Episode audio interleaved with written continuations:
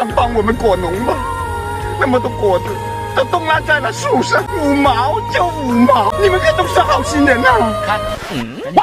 那个老师，情绪可以再饱满一些，嗯，要真情实感的哭，好吧？嗯，小刘，赶紧再来点营养水，来，再饱一条。嗯，OK。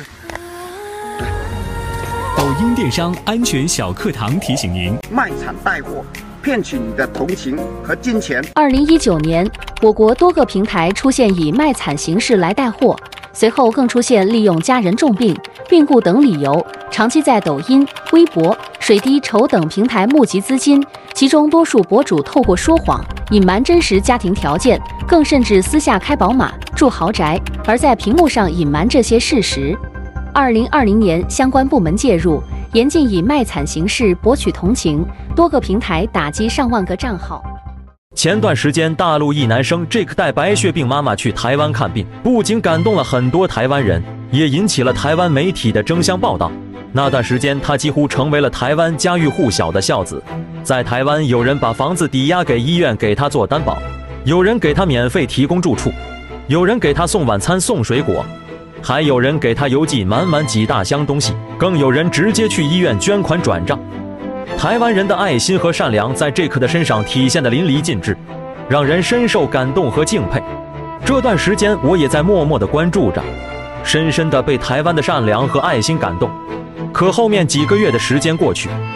却渐渐地发现，Jake 的很多行为前后矛盾和言行不一，有时甚至是多次撒谎和欺骗。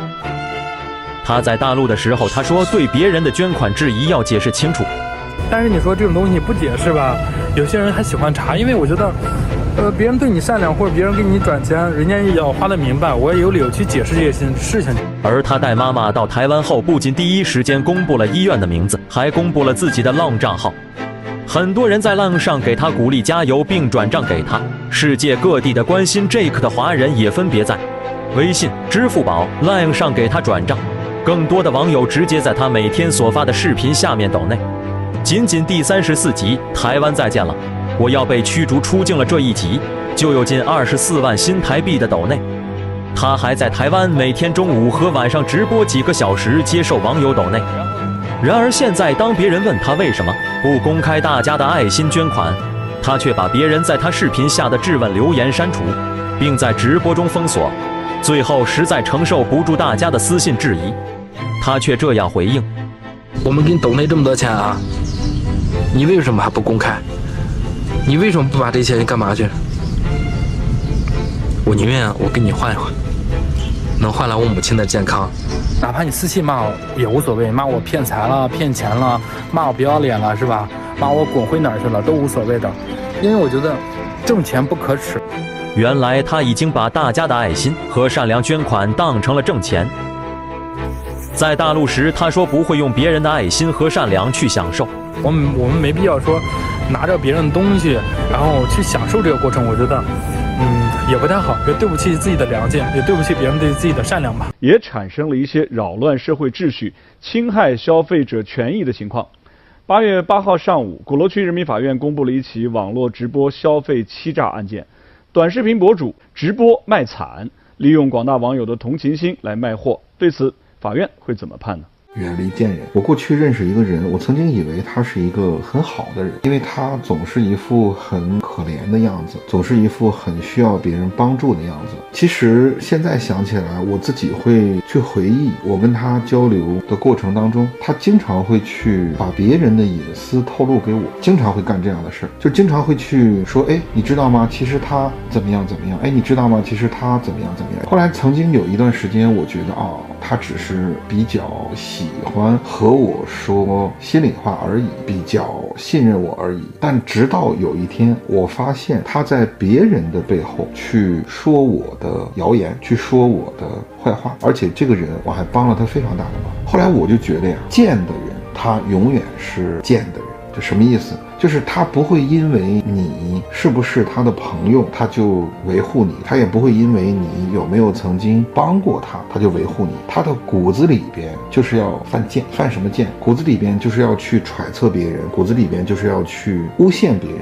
骨子里边就是要去造谣言。每个人遇到这样的人的时候呢，我们就要烧高香。为什么？恭喜这样的人很早的走到了我们的世界当中，让我们知道这个世界上面居然有这么贱的人。我说话不好听啊，但是我想说，这样的人客观存在，事实存在。而你知道吗？现在我身边已经基本上没有这样的人。为什么？只要我一看到他在别人的身上做了这件事儿，那么我就会基本上判断他早晚会在我身上做这件事，只不过是他还没有腾出手来而已。因为他的一生就是一个贱命，这种人帮都帮不得。希望给大家这个提示，对大家会有所帮助，远离贱人。二零二一年七月，焦某冒用他人公司营业执照，在某直播平台上开通经营账号，为快速卖货牟利，为带货卖玉做情感铺垫。母亲出走，父亲去世，家徒四壁，善良的网友纷纷慷慨解囊。在大陆出门坐高铁，乘坐商务舱，乘坐一等座，而且还心思巧妙，用窄视野视频不让别人发现。Jake 还说他目前还在欠债。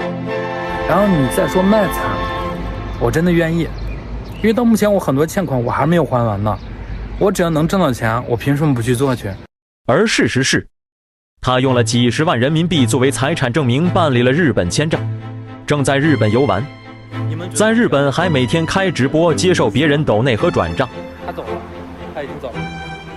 听我一句劝，一定要远离身边那些跟你卖惨的人。卖惨这个行为背后的动机都是为了引导你付出，对你进行一定程度的能量抓取。换句话来讲，吸血。拥有这种思维模式的人，他没有自己改变现状的能力，经常会把自己当做受害者去逃避，或者是向外寻求依赖。他还一直撒谎，在大陆的时候是在北京的医院给妈妈看病，而这是假的。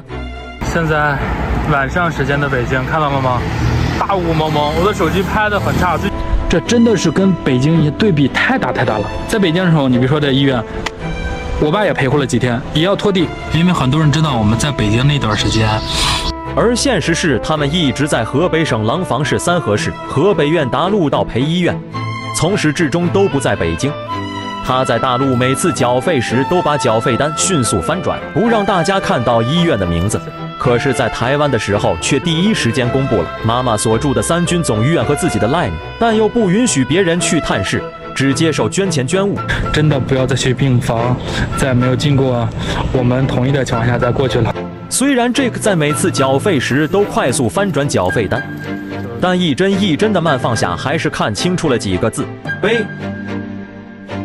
在另一张缴费单中，我们可以清晰的看到到。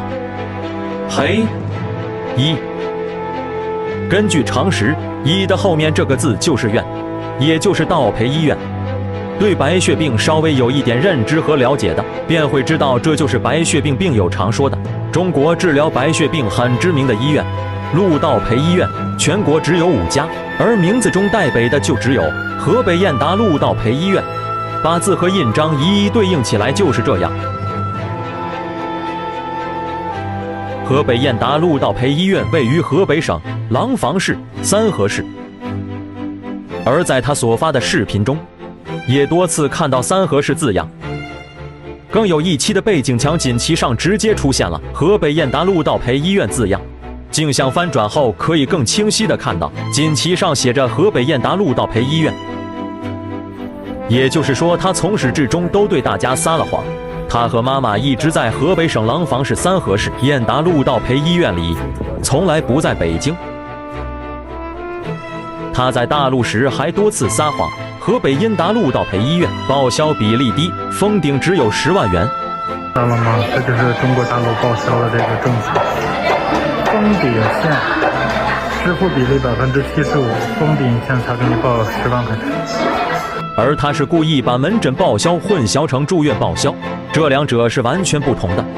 就跟刚才视频里面提到的，之前有个人假装是我们大陆人，他说在这儿什么消费那个报销比例特别高，我现在证据给你摆出来了，那你相信他还是相信我，对吧？在小红书上搜索河北燕达路道培医院，就可以看到很多这个在视频中经常出现的场景。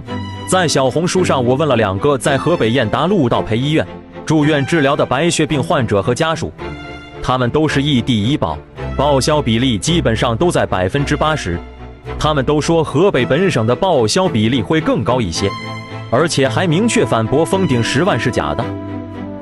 人在说谎的时候，总会下意识有很多肢体表情，比如摸头。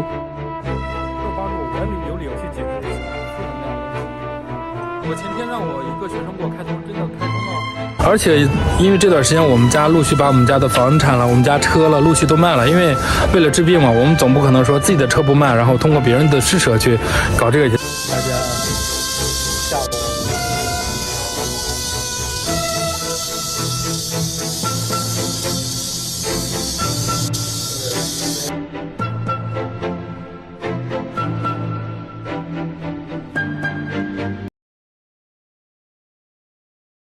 喜欢我的频道，请记得帮我按赞、留言，一定要开启小铃铛哦。另外，你可以透过加入频道会员以及影片下方的超级感谢，包括不略过广告、观看一遍赞助频道。你的中国好朋友陈老师，我们下期见。